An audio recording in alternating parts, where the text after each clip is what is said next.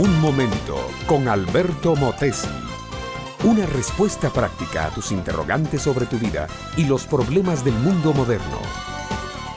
Astrónomos suecos que escudriñaban el cielo nocturno con un poderoso radiotelescopio quedaron pasmados. Escuchaban algo así como una señal inteligente de radio. Era apenas un debilísimo bip, Pero parecía una señal de radio semejante a las que se hacen en la Tierra. Naturalmente la noticia sacudió al mundo se aseguró que había seres inteligentes en algún planeta lejano tratando de comunicarse con nosotros. Se pensó en contestar con señales iguales. Algunos propusieron crear un alfabeto espacial con el fin de conversar con aquellos seres.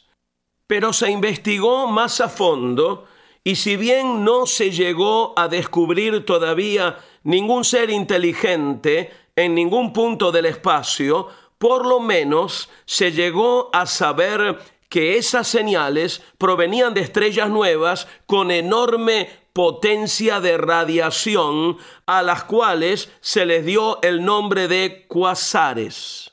No seres humanos semejantes a nosotros, no seres inteligentes mandándonos un mensaje de paz, solo lejanos e inmensos cuasares lanzando irradiaciones a periodos regulares.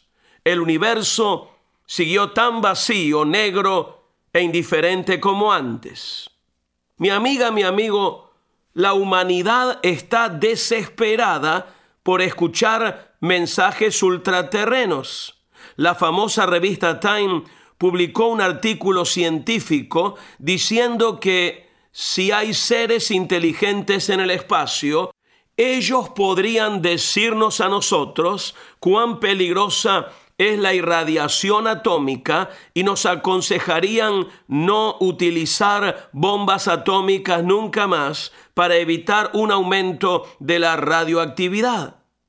Poco después que ese artículo salió a luz, un lector desconocido envió una carta a la revista que decía más o menos así. Señor director, leí con interés el artículo concerniente a un posible mensaje del espacio exterior que podría ayudarnos a evitar una destrucción atómica. Quiero decirle que ese mensaje ya vino.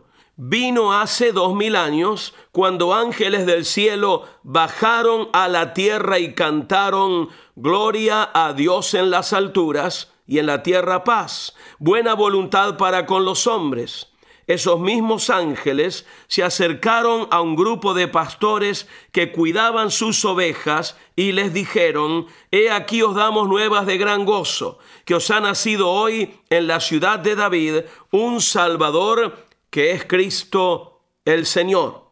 Señor director, si el mundo quiere evitar una guerra atómica y una destrucción total, ya tiene ese mensaje. No hace falta que venga otro. El mensaje del Evangelio comenzado a anunciar por los ángeles y continuado por hombres y mujeres sencillos a lo largo de los siglos, es el único mensaje del espacio exterior que nos puede salvar.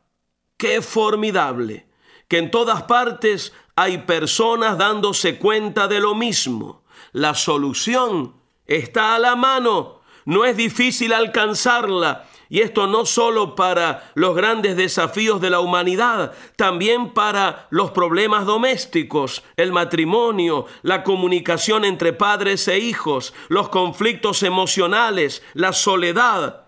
La solución es la misma Jesucristo. Él es el camino, la verdad y la vida. Este fue Un Momento con Alberto Motesi. Educación que transforma. ¿Te quieres preparar mejor? Visita Facebook y busca Alberto Motesi University.